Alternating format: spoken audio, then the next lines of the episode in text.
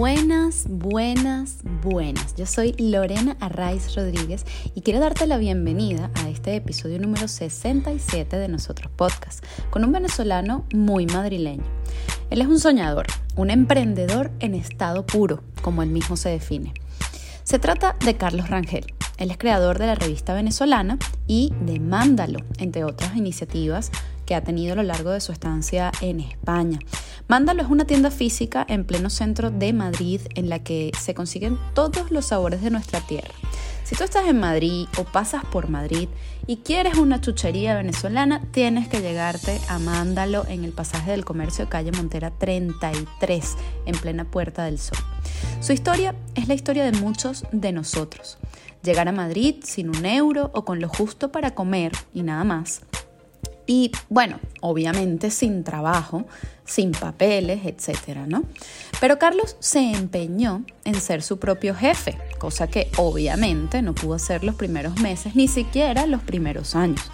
Pero tampoco abandonó esa meta mientras estuvo en aquellos primeros trabajos precarios que, bueno, hemos tenido muchos de nosotros, un trabajo de 18 horas al día, 7 días a la semana, por, yo qué sé, 500 euros, por ejemplo. Constante en su anhelo por emprender, el gocho, como le llaman por ser del Vigía Estado Mérida, deja de trabajar por cuenta ajena en 2008, cinco años después de llegar a España. Y entonces apuesta por organizar fiestas venezolanas en Madrid, porque a nosotros lo que nos gusta es una rumba. El negocio no solo funcionó, sino que le permitió ampliar la oferta más allá de las rumbas y ofrecer shows de comedia y posteriormente de música. Por sus escenarios han pasado desde humoristas como George Harris, Laureano Márquez, Daniela, Alvarado o Luis Chatén, así como los reconocidos grupos musicales Amigos Invisibles, Caramelos de Cianuro, Desorden Público, Guaco o Chino y Nacho. Con la organización de eventos creciendo, Carlos no se detiene, todo lo contrario. Diversifica su negocio en 2017 y vuelve a emprender. Y es allí cuando crea Mándalo, esta empresa dedicada al envío y venta de productos venezolanos a toda Europa. Mientras Carlos inunda todo nuestro continente de los sabores de Venezuela, su historia es una más de tantos venezolanos que llegaron a España y demostraron su talento emprendedor. Y en este episodio nos comparte muy generosamente, como es él, el secreto de su éxito y nos da algunas recomendaciones para emprender que yo personalmente me he apuntado muy, muy bien.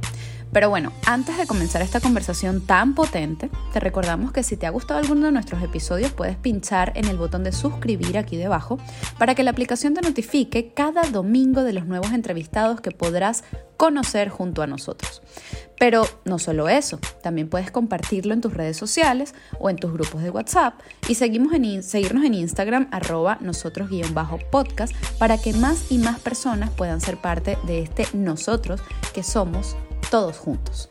Sin más, te dejo con este episodio número 67 de Nosotros Podcast con Carlos Rangel. Buenos días, Carlos Rangel, bienvenido a nosotros. Es un placer poder hablar contigo otra vez porque esta reunión está siendo grabada. ya, hemos, ya, hemos, tenido un pequeño inconveniente con la grabación. Nada, nada, magnífico. Gracias a ti, gracias a ti por invitarme, Lorena. Estoy muy encantado de estar en tu programa. Yo soy un admirador tuyo, de verdad, de tu trabajo y muchísimas gracias. Para mí es un encanto estar aquí en este programa. Muchas gracias, de verdad que sí, Carlos. A ver, nosotros te definimos como un hombre, bueno, trabajador, por supuesto, emprendedor, sin duda alguna, y sobre todo muy consciente, muy responsable con lo que haces, muy disciplinado. ¿Cómo te defines tú? Eh, inventor. Yo me defino como inventor. Creo que soy creativo, este, inquieto, muy inquieto, muy inquieto. Yo no puedo estar eh, tranquilo, ¿no? Yo duermo cinco, cuatro horas todos los días. Este, no puedo estar tranquilo, inquieto. Muy bien, inquieto. La inquietud puede ser muy positiva en algunos casos. Bueno, hablé solo, ah, ah, te interrumpo, Lorena, hablé solo de trabajo.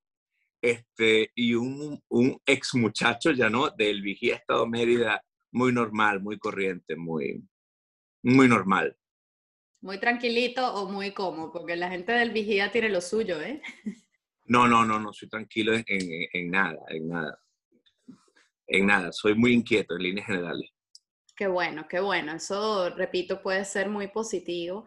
Sobre todo puede darte eso que dices de, de ser muy creativo, ¿no? O sea, porque no es la inquietud nada más, es como inviertes esa inquietud en crear cosas maravillosas como todas las cosas. Bueno, te voy a, te voy a interrumpir para hacerte un inciso que no me has preguntado y le has preguntado a los demás invitados y lo dejo aquí. Uy, ajá. Lo dejo aquí de cuando era niño adolescente.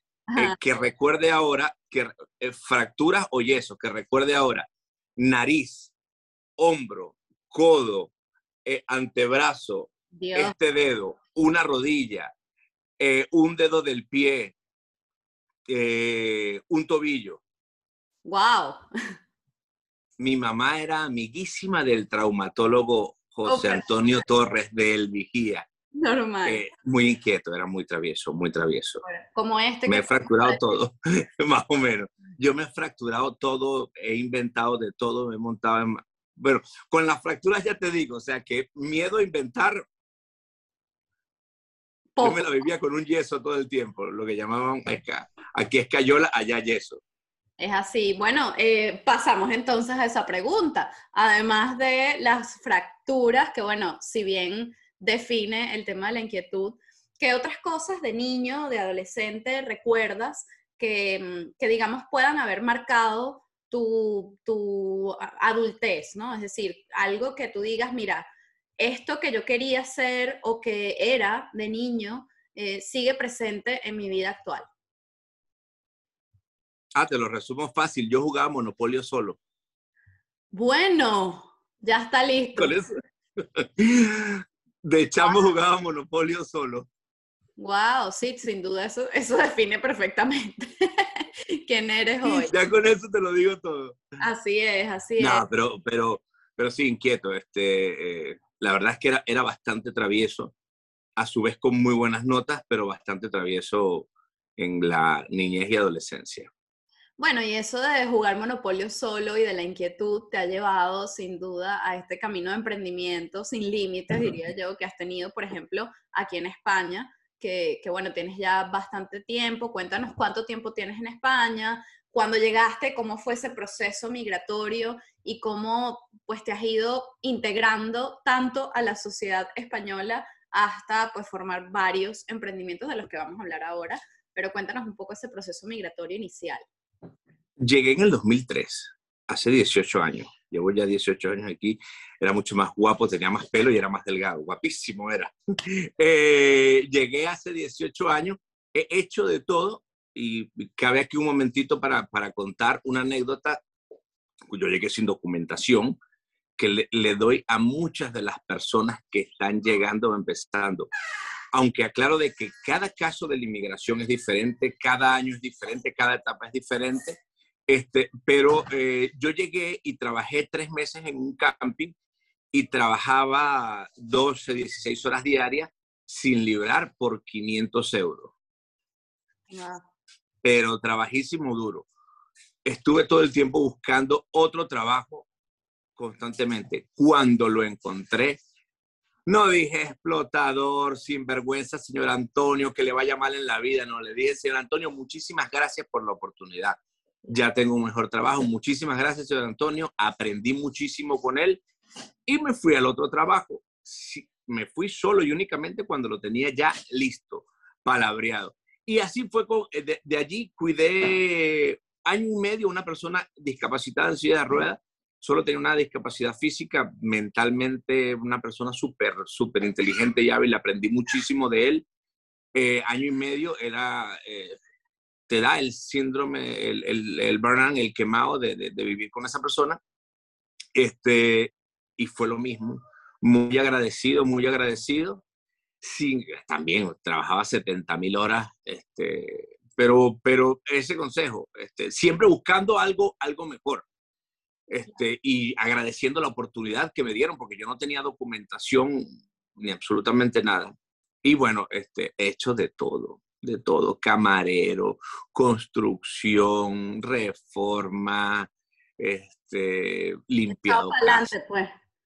De todo, de todo, de todo, de todo. Qué bueno. Y, y, bueno, ya nos has dicho que de esas experiencias te quedas un poco con, con el agradecimiento. Y mm, cómo de allí pasas ¿no? a, estos emprendimientos, que tienes varios o has tenido varios a lo largo de, todos estos 18 años.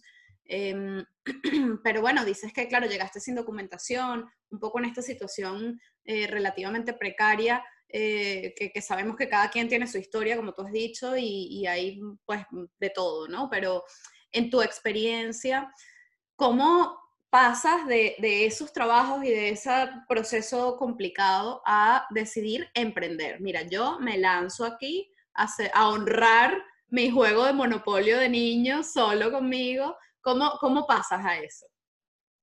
Bueno, entre mil y un tortazos y golpes y errores, primero empecé con una página de hacer fotos en discotecas que se llamaba Noche Latina, tuve como tres, cuatro, ya ni me acuerdo. Solo me dio gastos, dolores de cabeza, pero un poco de aprendizaje de páginas web. También es cierto que hice ese emprendimiento cuando la mayoría de las personas no tenían ni ordenador ni móvil para conectarse ni, ni nada y, fue como un poco avanzado aquí para ese entonces. Iba a conciertos y estaba, bueno, fue a conciertos gratis, lo único que gané. Mm. Pero eh, de ahí vi, vi que empezaba el crecimiento de, la, muy lento, muy lento el, crecimiento de la población venezolana y decidí crear una, una página revista venezolana, que a su vez este, en las redes sociales esto me llevó a hacer fiestas o rumbas, como las denomino yo, para venezolanos, que eso sí me empezó a generar dinero. Este, ahí, fue, ahí fue el principio pues, del emprendimiento real con, con, con ingresos reales. Este, la, la página aún sigue, se ha mantenido y ha sido caballo de Troya para otros emprendimientos. Este, la adoro y sigo cada tres o dos meses saco una revista impresa que, que es como la vino tinto, que no va a ganar nunca nada, pero la queremos y la amamos, pero con pasión, con locura. Este, mi revista impresa y yo me autodoy, no sé si este término existe, mucho mérito, porque yo no soy diseñador gráfico, ni este, periodista, ni nada, nada, nada. Yo tengo una idea y la plasmo allí. A mucha gente le gustará, a otras no, este, pero, pero me encanta mi revista impresa que, que la hago, como te digo, en la medida de lo posible cada dos, tres meses.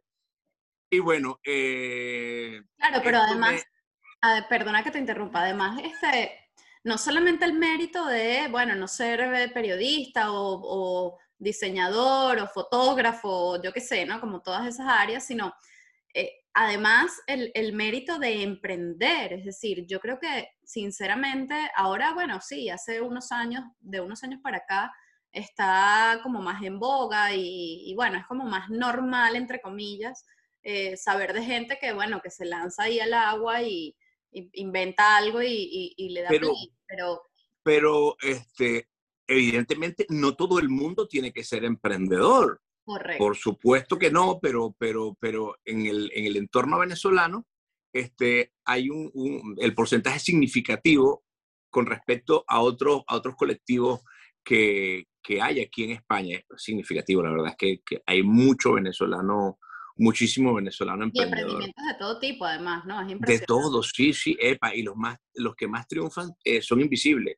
Mm. La mayoría no sabemos, los, más triple, triple grandes. Bueno, aquí tenemos un ícono, este, un, un referente que para mí es el, el eh, fuera de Venezuela en los últimos 20 años, el venezolano más, más fabuloso de emprendimiento que es Andoni, Andoni Goicochea, yo lo admiro, es amigo mío, yo lo admiro, lo admiro muchísimo, es un bendito crack, este, y entonces él, él, él, él ha sido referente o inspiración para, para muchísima gente, la verdad, este, después siguen, siguen muchos emprendedores. Está Fernando, que lo ha hecho muy bien, Fernando Rodríguez, Antonio Araguaney, un, un crack también. Este, yo digo que es la persona con las relaciones personales más fabulosas que hay. Es un crack en las relaciones personales, Fernando Rodríguez. Eh, a ver, de la, de la revista impresa, pues, este, dio un salto. Sí, sí, sí. Dio un salto. quiero que me cuentes ese salto porque yo creo que es un ejemplo también, así como hablas de otros emprendedores a los que yo también admiro muchísimo, como Andoni, como Fernando y como muchos otros que nos podemos pasar aquí el podcast hablando de todas las maravillas que tenemos aquí en España, por lo menos. Este, pero bueno, tú pasaste de Noche Latina a Revista Venezolana y ahora, eh, o bueno, hace unos años ya, tres o cuatro años, tienes Mándalo. Háblanos de Mándalo, por favor, porque es un exitazo en Madrid. Pero tengo que echar para atrás porque me dejé algo muy importante. En este, en esta, sí, en este, en este tramo de, de, hacer fiesta, eh, fui empíricamente aprendiendo un poco de, de, producciones, pues muy simples de una fiesta, pero fui aprendiendo a convocar gente, a sentarlos, a agruparlos, a toda esta historia. Y este, se me dio la oportunidad de, retruque de empezar a hacer eventos para venezolanos. El primero fue hace mucho tiempo, Laureano Márquez, eh, salió bastante bien. Fue en una discoteca donde hacía una fiesta, fue todo atropellado, pero salió bastante bien. Y dije, mmm, conchale, aquí hay algo que, aquí hay algo que se puede hacer. Y a partir de allí de la mano con, con, mi primo Benoni Quintero empezamos a hacer este, muchísimas cosas. La verdad es que el mercado estaba bastante, bastante amplio y, y no había casi gente que, no había emigrado casi gente que, que le gustara o se dedicara al, al tema de los eventos eh, para venezolanos. Yo he hecho humor y he hecho música. Por decirte, yo he hecho de humor a Luis Chatein, a George Harry, a Laureano Márquez, a el otro Acosta, a mm, Erika de la Vega em, y otros que no me acuerdo. De música he hecho a Guaco, Amigos Invisibles, Caramelos de Cianuro, Desorden Público, em, Chino y Nacho, que yo no, lo, yo no fui el inversionista, fue una persona de Barcelona, pero yo lo produje aquí en Madrid, es lo más grande que he hecho en mi vida, yo lo hice todo. Bueno, yo y mi primo Benoni, el equipo que teníamos, este, fueron 4.800 personas este, a Chino y Nacho en el Palacio de, Vista Alegre en el 2017, 16, en el 2016. Y a Frank Quintero, y Lanchester, Giordano, y la verdad es que no me acuerdo, de hecho muchísima gente. Han, han, habido eventos que han salido fatal, muy, muy, muy mal, pero otros han salido muy bien y, y, y el tema ha sido este, estupendo. En ese interín, contestando a tu pregunta, em, yo he tenido muy buenas relaciones desde hace muchos años con la mayoría de los hosteleros aquí en Madrid y en Barcelona. Eh, aquí en Madrid con Fernando cuando se dedicaba a sus antojos araguaney, a Edgar Rodríguez con Repolé, yo le digo Leito Cuchara. Leo Araujo, una persona maravillosa, ¿verdad? Leo es estupendo y muchísimo, de Barcelona, la, el Rincón de la Buena Venezolana, la Taberna del Example, la Cachapera. Yo siempre he tenido muy buenas relaciones con ellos por los eventos, por la página y tal. Y, y me, me, pregunté, oye, ¿hay, hay algo aquí que, que, que no están ofreciendo estas personas? Perdón, que aunque en algunos sitios vendían un pirulín, una malta, una cosa, pues mm, se me prendió la idea de, de un sitio donde, eh, donde pudieran las personas comprar todas esas cosas que, que añoran eh, que había y hay mercado y se lo llevaron para sus casas, se lo llevaron para sus casas tranquilamente y no fuese una competencia. Yo no soy muy amigo de la hostelería, de, de, la hostelería, entonces, eh, mira, se me prendió el, el, el bombillo. El, el bombillo y, y, y, empezamos muy poco a poco y ya llevamos cuatro años. Ajá, y entonces se llama Mándalo, ¿verdad? Porque, bueno, tú me contabas antes eh, que inicialmente dijiste, bueno, además de estas chuches venezolanas, que en efecto no es comprar la chuche, es la nostalgia, ¿no? Es como reencontrarte de alguna manera con tu país, con tu gente, con tus costumbres, con, tu, con tus recuerdos, con tu historia, a través de un pirulí, o sea, es que es maravilloso. Pero además está ese tema de, bueno, esto va a ser para enviar cosas a Venezuela, eh, pero, pero ha derivado en, en, en, el sitio, eh, por lo menos en Madrid es el sitio eh, fijo en el que todos sabemos que vamos a encontrar lo que queramos de chucherías venezolanas. Entonces, cuéntanos un poco esa, esa anécdota, porque en verdad es una anécdota. porque quería... recomendaciones del emprendimiento. Quería, quería enviar paquetería también y fue, fue inicialmente este, las dos cosas. Quería enviar paquetería y en mi mente me decía que el venezolano no envía cosas, manda. Voy a mandar tal cosa, manda, manda. En, fin, que, que, el nombre me gustó y era, era chévere.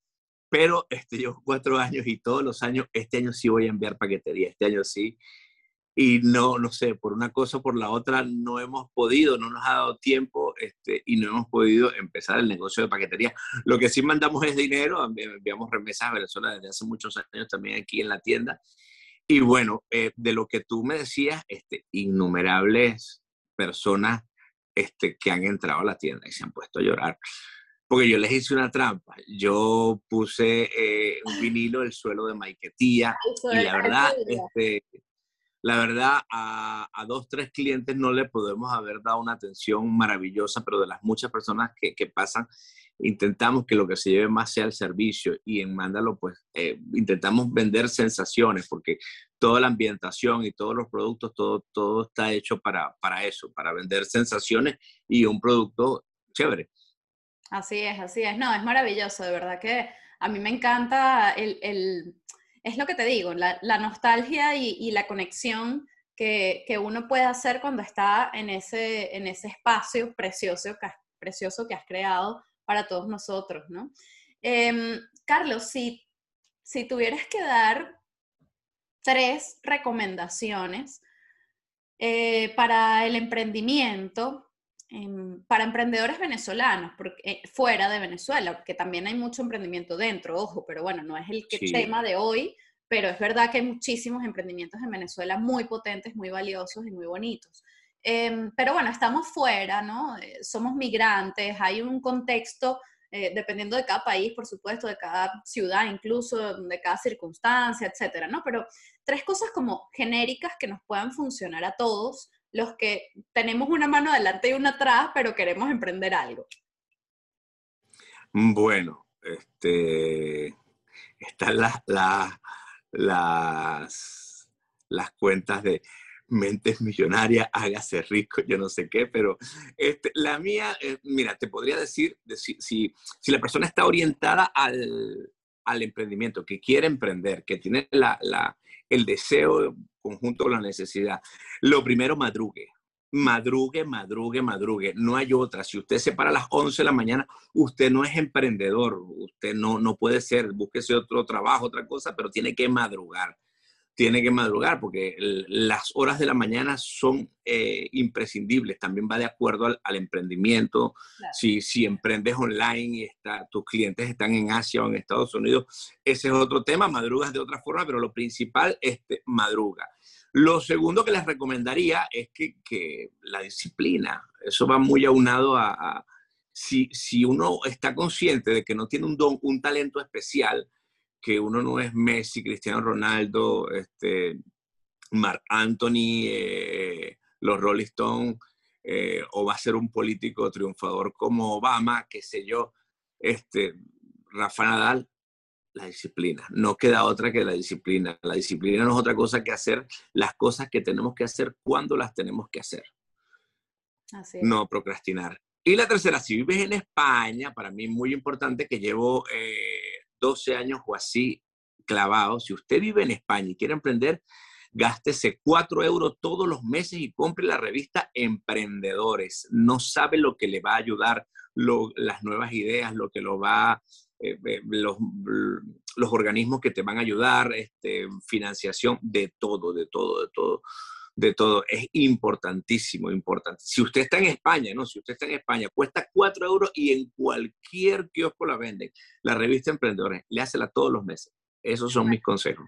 Qué buen tip, qué buen tip. Gracias, Carlos. Em, una cosa, tú sabes que a mí, bueno, me ha pasado a mí personalmente, pero también he escuchado muchas historias eh, a nivel personal y también aquí en el podcast de, oye, yo quiero emprender, quiero hacer esto, tengo una idea fabulosa, tengo, bueno, todas las ganas del mundo, me madrugo, soy disciplinado, me compro la revista Emprendedores, pero no tengo dinero. Entonces, ¿qué hacemos? O sea, ¿qué, qué, qué les dirías tú? Porque sé que tu, tu experiencia también... Eh, no dinero. Claro, no, no, tú no has sido porque hay emprendedores de todo tipo Y hay emprendedores que han venido pues con un colchón, digamos, ¿no? O sea, para invertir o para hacer o tal. Entonces, no es tu caso. Cuéntanos entonces tu experiencia y cómo, cómo podemos hacer en esos, en esos casos. Mira, una, yo empecé sin dinero. Yo empecé sin dinero, este, las fiestas las empecé sin dinero y ahí las fiestas me dieron para los eventos y los eventos me dieron para Mándalo. Este, otro, eh, hay casos de casos, pero por ejemplo, en, muchas entrevistas que cuentan Donny, a él el papá le prestó 50 mil euros para empezar el primer local. Y el que no tiene ni idea de esto dice, ay, pero con 50 mil cualquiera, cualquiera empieza y monta lo que sea. No tiene mérito. Así de venezolanos he escuchado que han traído, han invertido 300 mil, 400 mil, 100 mil en grandes negocios y no les dura ni un año ni un año, cerrados por completo. Y en cuanto a lo, que a la pregunta en concreto, este, mira, yo creo hoy en día, entre mi experiencia y lo que he leído, si tú demuestras este, la persona, porque al banco y al inversionista le interesa la persona, lo que haga más allá de, su preparación académica, eh, el espíritu o, la lucha por ese proyecto. Si, si la persona se, se, nota que está 100% implicada y tienes un, un proyecto viable, viable 100% y disruptivo también, es importante porque este, si vas a vender eh, seguros este, con una carpeta diferente, mm, tampoco, o, o, vas a hacer este, pequeños de queso en Madrid.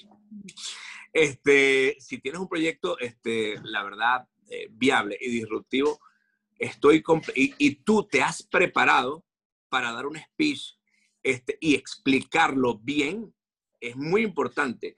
Si tú te has preparado para ello, de, de seguro que seguro seguro que sobran bancos e inversionistas este, que pongan el dinero, seguro, seguro. Pero si, si tú tienes flojera, el inversionista le va a dar flojera y al banco flojera. Si tú tienes flojera de prepararte, preparar el proyecto, al inversionista y al banco también le va a dar flojera.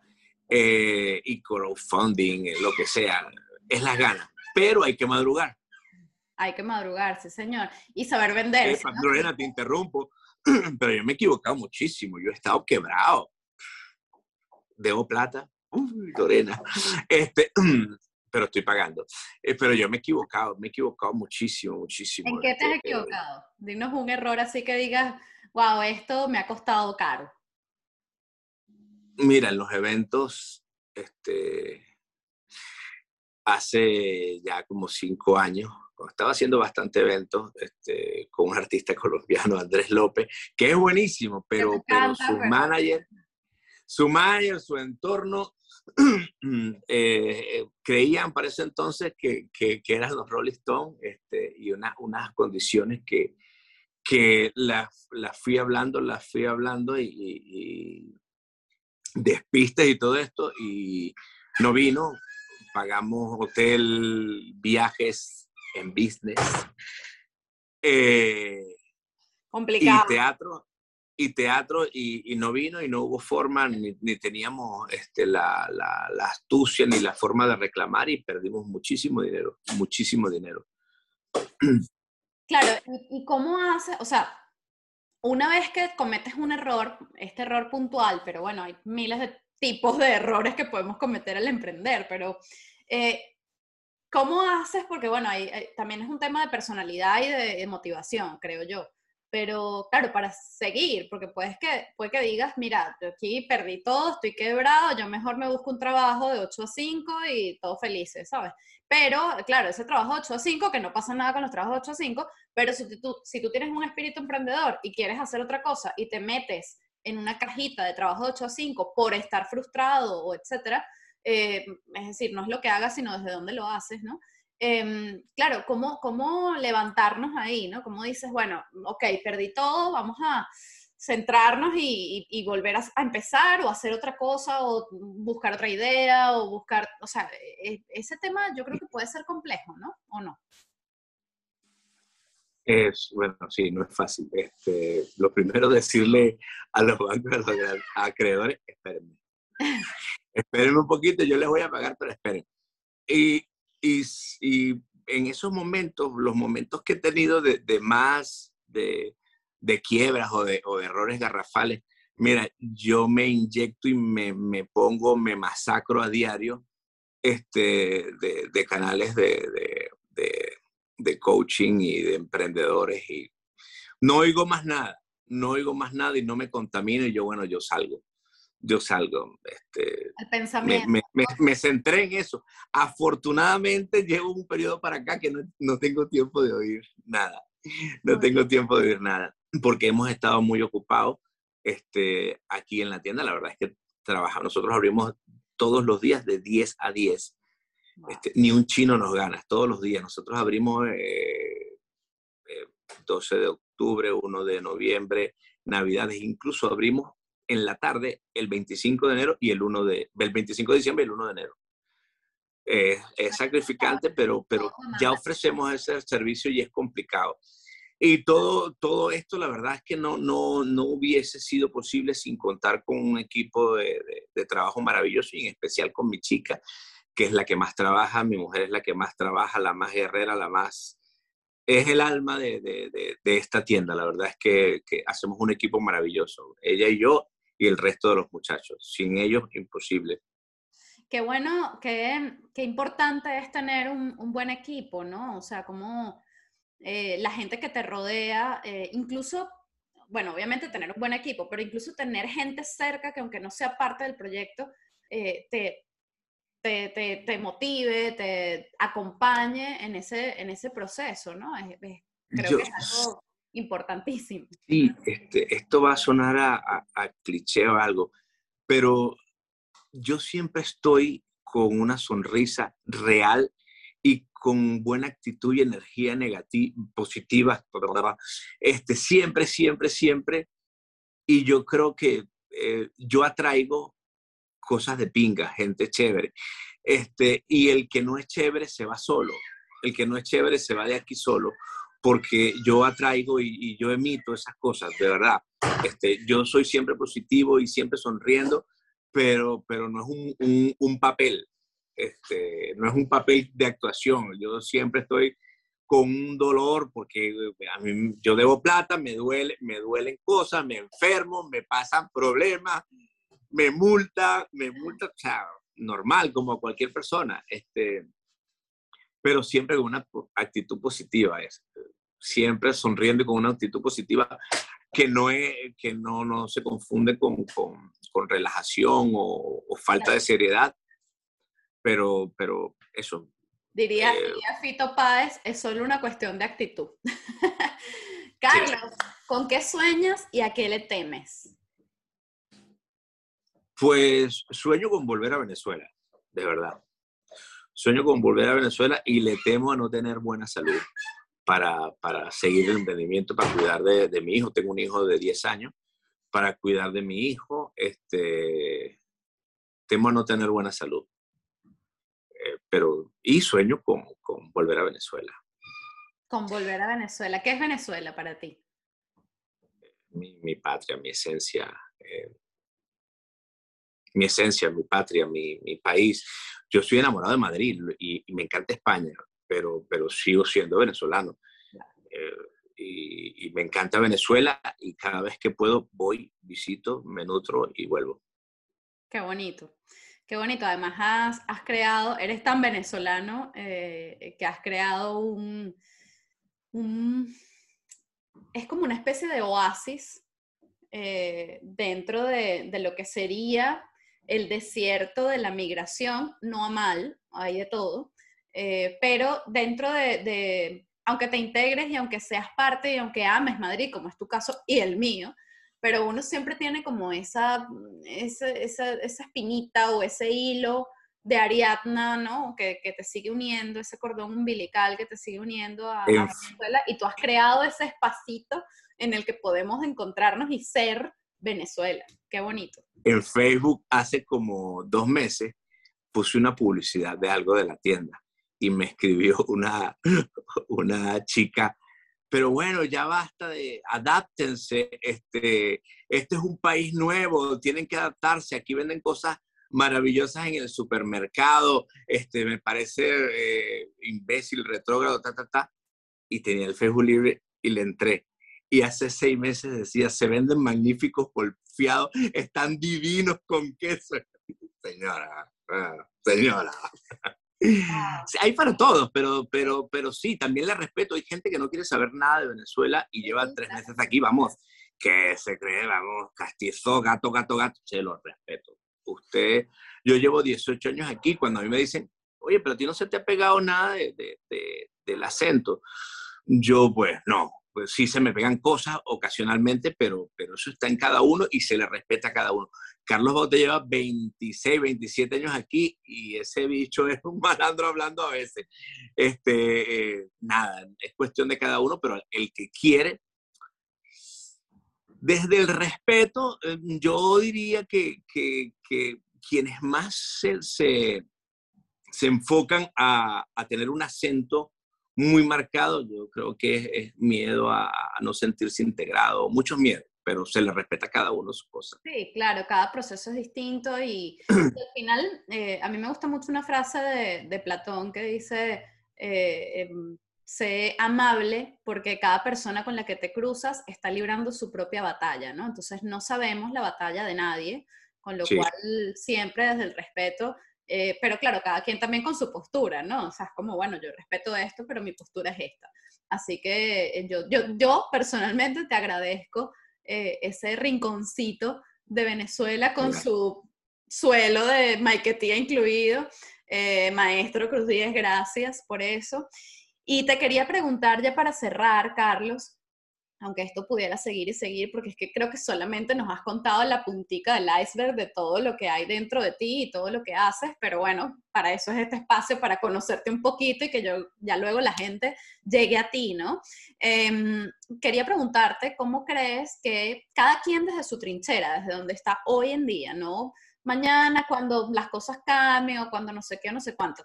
Hoy, desde donde estamos cada uno, ¿qué podemos hacer por reconstruir, ¿qué consideras tú que podemos hacer para reconstruir el gentilicio, no el país, el gentilicio, que yo siento que está como tan golpeado eh, por toda esta situación que, hemos vivido, por, por, estar desperdigados por el mundo, por los conflictos personales y sociales de cada quien?